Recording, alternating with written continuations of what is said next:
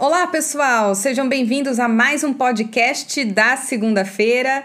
Nós voltamos os podcasts com a série Prisões do Coração. E parece que o Júnior, na semana passada, ficou preso em uma dor de garganta, né, Júnior? E aí, por isso, a gente não conseguiu gravar. Mas hoje nós estamos de volta, conseguindo gravar e continuar a série. E aí, Júnior, tá 100%? Já voltou? Olá, pessoal, tudo bem? 90%, mas plenamente pronto para esse podcast. Muito bem, gostei. Bom, nas últimas duas semanas nós falamos sobre a prisão do amor e a prisão do consumo. No sábado, né? Exatamente. Tanto em uma como a outra, nós fomos impactados com os aspectos do amor e do dinheiro e como coisas boas podem fazer a gente prisioneiro. Mas o conceito de prisões invisíveis do último episódio aponta para essa característica do coração que encontra razões ou explicações para não se achar aprisionado. São aquelas prisões invisíveis. E o Júnior relacionou essa prisão invisível com o dinheiro e o consumo. Hoje nós vamos analisar mais a fundo esse ídolo que na Bíblia tem um nome. Nós vamos conhecer mais de perto a estrutura desse falso Deus e uma proposta libertadora a partir do conceito bíblico da generosidade e da liberdade. Eu te convido a ficar aí e acompanhar a gente logo após a vinheta.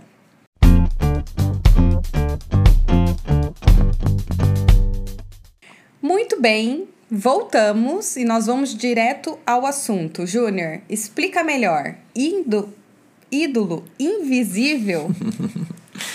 Sim, porque o dinheiro é sempre algo necessário para a vida humana, né? Sim. Nós precisamos do dinheiro. Ricos, pobres, pessoas antigas ou modernas, dinheiro é necessário. Uhum. Aliás, o uso o investimento do dinheiro, são todas coisas que aparecem, inclusive, de maneira positiva na Bíblia. Uhum. Investir talentos, tem uma parábola que Jesus conta daqueles caras que investiram talentos e fizeram aquilo multiplicar. Sim. É olhado de forma positiva. Inclusive, ele critica o que não fez multiplicar. Exatamente, que, que, que teve medo Uhum. de ir para o mercado, Uhum. é, viver com o sustento oferecido pelo trabalho, aproveitar a vida com a família. Sim. São todos Provérbios fala muito disso, né? Aproveite Sim. do suor do seu Eclesiastes. É, são todos elementos que demonstram, direta ou indiretamente, que o dinheiro tem o seu valor. Uhum. Ele vai se tornar um problema à medida que ocupa o lugar de fonte de nossa maior confiança, o nosso amém. Amém, para quem não sabe, é uma forma de dizer que assim seja, que isso aconteça, é uma expressão de confirmação ao final de uma oração. Como é como se uma pessoa dissesse que tudo que foi dito ali naquela oração, que essa, essas coisas devem acontecer, precisam acontecer. Por isso que é uma expressão de confiança. Algo como eu confio que isso vai acontecer, assim como eu estou orando. Né? Então, amém ao final da sua oração é que tudo isso aconteça. Eu tenho fé que vai acontecer. Mas você disse que o nosso dinheiro se torna o amém da nossa vida. Volta aí, vamos explicar melhor. Isso, Jesus vai chamar o dinheiro de forma específica, né? Dinheiro mesmo, ou as posses, os bens, os, os bens materiais de uma pessoa, de uma forma mais ampla, de mamon. E mamon é, é uma expressão que vai personificar o dinheiro, portanto, é uma maneira de. É um, é um falso Deus, é um ídolo. Jesus personifica o mau uso do dinheiro com a expressão mamon. E ela parece ser def- derivativa de amém. É, é, é como se. Mamão é aquele em quem se põe a confiança. Não é um termo que aparece no Antigo Testamento, mas na cultura de Jesus se utilizava o termo mamon para essa ideia. É, para essa ideia de que o dinheiro passou a ser esse mamão, aquilo que se põe a confiança, as pessoas se entregam a ele como última esperança, como razão da vida e como certeza de que tudo ficará bem. É uma confiança no mamão, é o amém, é o que faz com que a gente tenha confiança que as coisas vão dar certo. Tem um texto específico que Jesus fala Isso. sobre o assunto, tá em Lucas 16, verso 9 a 13, que diz assim: Por isso eu lhes digo: usem a riqueza desse mundo ímpio para ganhar amigos, de forma que, quando ela acabar, estes os recebam nas moradas eternas. Quem é fiel no pouco também é fiel no muito, e quem é desonesto no pouco também é desonesto no mundo. Assim, Se vocês não forem dignos de confiança em lidar com as riquezas deste mundo ímpio, quem lhes confiará as verdadeiras riquezas? E se vocês não forem dignos de confiança em relação ao que é dos outros, quem lhes dará o que é de vocês? Nenhum servo pode servir a dois senhores, pois odiará a um e amará ao outro, ou se dedicará a um e desprezará ao outro. Vocês não podem servir a Deus e ao dinheiro. Nas traduções mais tradicionais, vai é. aparecer você não pode servir a Deus e a mamon. A mamon. Ah, tá. E todas as partes que o texto fala assim, por exemplo, onde você começou, usem a riqueza deste mundo ímpio para ganhar amigos, no original tá usem o mamon injusto para ganhar amigos. É, toda vez que aparece riqueza ou dinheiro, o termo que está no original é mamon. Ah, interessante. E é mamon no original mesmo? É mamon? É mamon, mamona. É sério? É, é. Legal. A primeira coisa que Jesus vai dizer nesse texto, para a gente já entrar nele e aprender um pouco sobre essa estrutura desse Deus ou desse falso Deus que aprisiona numa prisão invisível, uhum. é que o dinheiro, as riquezas operam dentro de um mundo mau, ímpio e injusto. Uhum. Mamon só encontra lugar para aprisionar quando operamos o uso do dinheiro a partir da injustiça do mundo ao redor. Então, por isso que o primeiro ensinamento desse texto é fazer amigos com o dinheiro. Isso é, vai contra o que você apresentou no sábado, né? Porque o dono da fazenda, do Lucas 12, do, do capítulo que você concentrou a reflexão, só pensava em si mesmo, não era generoso, nem com a família, ele não passou esse valor, né? Uhum. Era tudo muito egocêntrico. E aqui Jesus diz que é preciso usar o dinheiro pensando nos outros. Sim, a propósito de Jesus é que o dinheiro não se torne um fim em si mesmo, com desejos e controles egoístas sobre quem dele se, se utiliza. Uhum. Não se trata, veja bem, né, exatamente de utilizar o dinheiro só para os outros. Uhum. Isso é, ah, você só usa o dinheiro. Mão aberta e que acaba não pensando é, em si mesmo. Não é uma ideia direta assim do tipo, ah, use o dinheiro para fazer amigos, usando o dinheiro para os outros. É, não é essa a proposta que está uhum. presente ali, mas de utilizar o dinheiro de tal maneira uhum. que ele também beneficie quem está ao redor. Uhum. É no caso aqui os amigos. Então seria uma atitude o que Jesus está ensinando nesse uso do dinheiro, não da perspectiva. Lembra que eu falei no começo? É, o dinheiro é mamon, ele se torna uma prisão quase invisível quando ele vai operar dentro de uma realidade de um mundo injusto. Uhum. E esse mundo injusto opera dentro da ganância e da avareza. Uhum. Então, quando você tem as pessoas ao redor em vistas a utilizar o dinheiro, uhum. você começa a, a se desvencilhar somente do uso ganancioso e avarento. Né? Ganancioso é querer ter mais, só para si. Uhum. E avarento é gastar só consigo.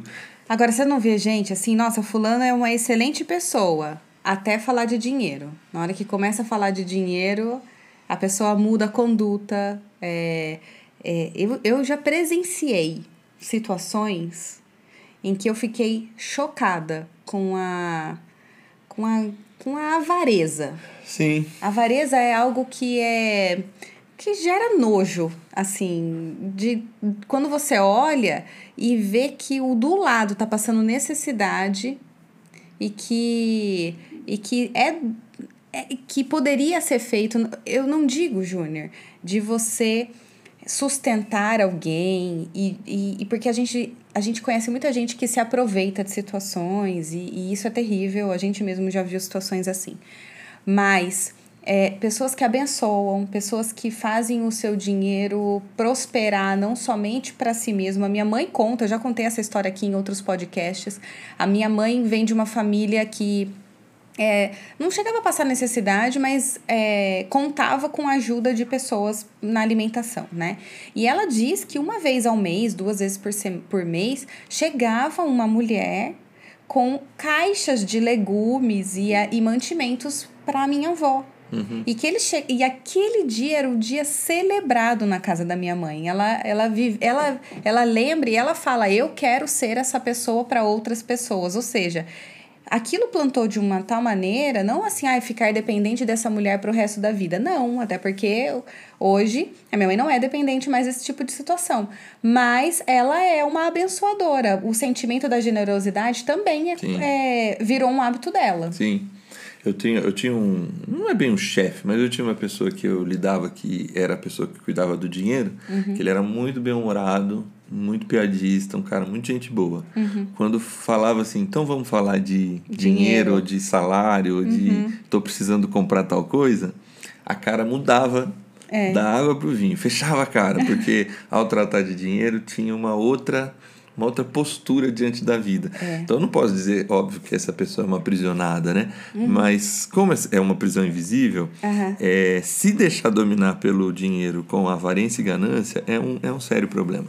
Mas parece que o texto aponta que ao agir assim, com essa generosidade, com de não dessa forma como seu amigo carrancudo, né, mas conseguir é, ser generoso, esses amigos nos recebem bem na eternidade. Ou seja, o texto diz quando a riqueza acabar, porque é algo que pode ser passageiro, pode ser algo que não seja duradouro, nós seremos bem recebidos. O que, que isso quer dizer? Então, aí eu acho que você já pegou o lance do, do dinheiro ser passageiro. É, dá para resumir esse primeiro ensino de Jesus, porque nesse texto tem três ensinos claros de Jesus. Né? O primeiro é esse: o dinheiro é um bom servo e um péssimo senhor. Aham. Ele vai acabar. Sim, O texto está dizendo que relacionamentos perduram para a eternidade. sim. Dinheiro não. Né? Porque a ideia é assim: vocês, os, esses amigos receberão vocês é, na eternidade, né? No- nos lugares eternos. Então precisamos escolher com vistas nesse propósito maior da vida. Não é também uma relação, então tá, então eu vou ser generoso e vou para o céu. A gente olha esses textos e tem uma interpretação errada. vezes. Não tem essa relação de toma lá da cá, entendeu? Sim. Essa relação com a eternidade, ela se dá por meio de Jesus. Não tem outra alternativa. Não, Mas não importa o que você faça, é através de Jesus. isso, mas é uma relação mais de não de causa, mas de consequência. Uhum. É, sabe assim, de chegar sozinho no fim da vida? Eu conheço um cara muito rico que chegou sozinho no fim da vida, sem amigos, sem nada, sem Todo ninguém. mundo conhece alguém, né? Sim, então assim, é, é- essa é a relação de consequência. Cara, pensa no dinheiro de forma menos avarenta e menos gananciosa, e ele não vai se tornar seu senhor. E no fim da vida. E não vai te fazer menos rico. também não vai te não. fazer menos rico. E, e no fim da vida você vai se encontrar com pessoas e ter alegria, vai, vai encontrar o propósito maior da vida, que são os relacionamentos, do que o dinheiro, porque o dinheiro acaba, o dinheiro passa. Bom, o segundo ensinamento presente no texto é que se utilizamos corretamente, nós somos recompensados. Que é o que a gente está até falando um pouco agora. Quem é fiel no pouco é fiel no mundo, no, mu- no muito. Eu acho isso tão de verdade. Porque a gente nota isso mesmo. Se você recebe uma pequena tarefa e você faz aquilo com excelência, coloca o coração naquilo, quando você receber uma grande tarefa, o seu comportamento vai ser o mesmo. E o contrário é verdadeiro. Se na pequena tarefa, se no simples, você não consegue ser responsável o suficiente, por que, que na grande você vai ser? É a lógica que a gente usa para qualquer coisa, né? Para uma contratação, para para uma para confiança de, de algumas coisas, para tudo na vida. É isso, eu acho que esse, esse ponto vai ampliar o primeiro, né?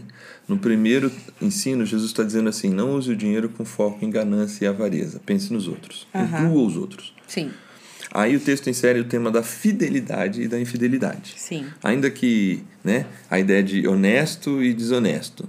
E na, na linguagem do texto, quem opera com dinheiro com os valores da injustiça do mundo fará isso, seja no muito ou seja no pouco. Então Jesus diz riquezas deste mundo e verdadeiras riquezas. Sim. O que se está em jogo, na verdade, que Jesus está falando, não é a questão do muito ou pouco dinheiro. É uma questão de, de quase de hierarquia, né? Se na primeira lição Jesus coloca o foco em utilizar bem o dinheiro, aqui está em ser fiel a uma hierarquia. Se ali temos uma questão de abandonar ganância e avareza, aqui a gente começa a entrar realmente numa relação de generosidade e liberalidade para colocar as coisas no devido lugar. Riquezas deste mundo e as, as verdadeiras riquezas. Utilizar o dinheiro de tal forma que busque investir em coisas que realmente façam sentido, né? Esse é um bom momento para a gente defender e falar sobre contribuição, algo que a gente fala aos finais do nosso encontro lá no Radiação. Em, geralmente, em, em geral, o, o Antigo Testamento fala sobre levar dízimos e ofertas para o templo. O Novo Testamento fala um pouco sobre isso, mas com uma menor ênfase. E isso, às vezes, parece que é, para algumas pessoas, Jesus e os discípulos desconsideram essa questão né, da generosidade. Mas parece que a ênfase está na, genero, na generosidade e na liberalidade. Se é dar ânimo, que assim faça. Se é contribuir, que, a, que contribua generosamente. Não é assim que Romanos 12, 8 fala? É isso aí. Coríntios Paulo vai dizer assim que quem dá a Deus precisa dar com alegria. Uhum. E aí a ideia de alegria é com o coração livre, né? É com liberalidade mesmo. Então, assim, esse fiel no pouco, que também é fiel no muito, aquele que opera na, na injustiça, não opera, na verdade, na justiça, mas na justiça, ele precisa aprender a contribuir com generosidade e com o coração desprendido. Então, muita gente hoje fala na internet, se você procurar, você vai achar diversos caras que vão falar sobre a questão de, por exemplo, dízimo, né? Uhum. Que é a uhum. questão de dar 10% uhum. da sua renda ou contribuições, uhum. que isso não tem ênfase no Novo Testamento. É, e realmente até um certo sentido, eles podem ter alguma razão. Uhum. Mas o Novo Testamento, a ênfase está em, em mais, não em menos. É. A ênfase está em ser generoso, uhum. em, em, investir nas verdadeiras riquezas e não nas riquezas terrenas somente, entendeu? Uhum. Então existe no Novo Testamento um incentivo a oferecer mais, né? É óbvio que é um caso muito específico, mas o Rick Warren, que é um pastor americano, e ele passou a ganhar muito dinheiro com o livro Vivendo com Propósitos. Uhum. E aí, a partir desse momento, ele começa a inverter a lógica. Uhum. Ele dava 10 uhum. dessa receita, passou a dar 20, 30, a chegar ao ponto de entregar 90 e ficar com 10. E ficar com 10. Isso é uma se tudo isso quando a gente olha pelo lado do legalismo ninguém é obrigado a fazer alguma coisa nesse sentido uhum. mas existe um sentimento de generosidade de liberalidade no coração então uhum. contribuir para coisas que fazem sentido uhum. é, é algo que aqui começa a ser incentivado é valorizar as riquezas não só terrenas mas as, as verdadeiras riquezas e aí vem a última lição que não é possível servir a dois senhores esse contraponto entre Deus e o dinheiro mais uma vez. Quem é que toma o seu coração? Porque o seu coração ele só tem espaço para um Deus.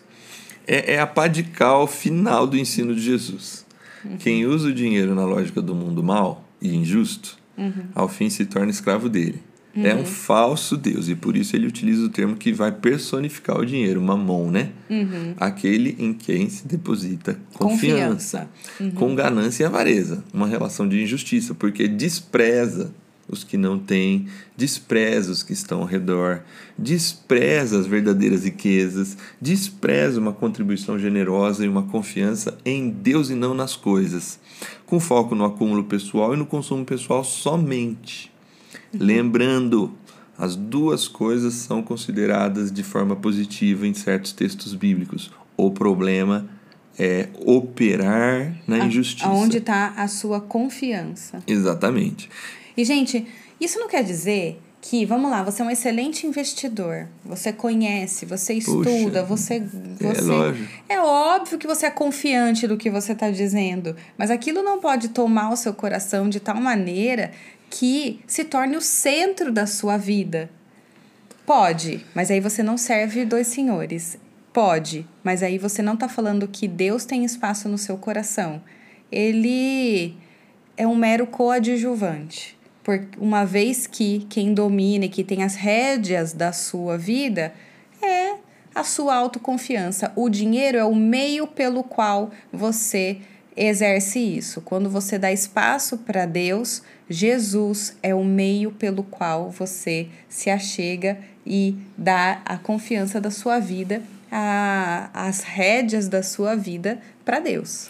Por isso que o texto vai caminhando para a ideia da generosidade e, por fim, para a ideia da libertação. O dinheiro bem utilizado vai beneficiar a si próprio, mas também vai beneficiar a família, vai beneficiar as pessoas que precisam uhum. e o dinheiro precisa servir a Deus. Uhum. Com certeza.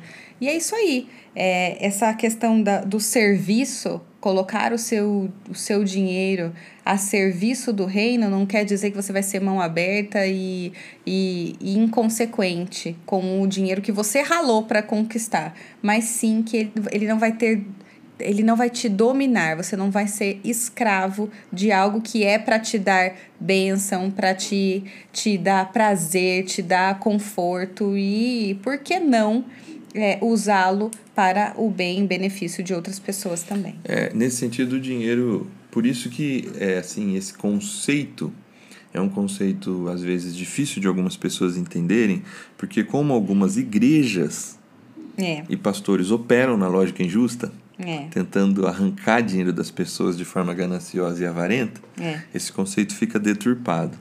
Mas o dinheiro, ele precisa adorar a Deus para não ser adorado. Aí fica a dica, você que está em ascensão agora, buscar, buscando o seu desenvolvimento, é, presta atenção o qual, qual é o espaço que tudo isso tem tomado na sua vida e as coisas que você tem deixado de fazer simplesmente porque o seu foco tá demasiado nestas coisas. É, e aí se você, por exemplo, Lembra, quem é fiel no pouco é fiel no, mu no muito. se você, por exemplo, contribui numa igreja séria, num, numa instituição séria que realmente está cumprindo os propósitos do reino, ela não é só uma contribuição para ajudar. Aham. Você está também, através disso, adorando a Deus e, e dando louvor a Deus e mostrando gratidão a Deus por aquilo que Ele faz na sua vida. E dessa forma, você, obviamente, junto com outras pessoas, estão ajudando a esse dinheiro a servir o reino e a servir as pessoas e contribuir para riquezas maiores. É isso aí. Então o dinheiro serve ao homem, e esse homem que opera na justiça e não na ganância e na avareza, serve a Deus com sua vida e também com seu dinheiro. Muito bem. Fechamos? Fechamos. Pessoal, se ficou alguma dúvida, se você quiser aprofundar no tema, tem dúvidas sobre isso, o Júnior tá à disposição para conversar, para tirar dúvidas, para abrir, abrir espaço, para abrir diálogo, tá bom? No mais, uma excelente semana para todo mundo. A gente se vê no próximo podcast. Tchau, tchau, pessoal. Tchau, pessoal.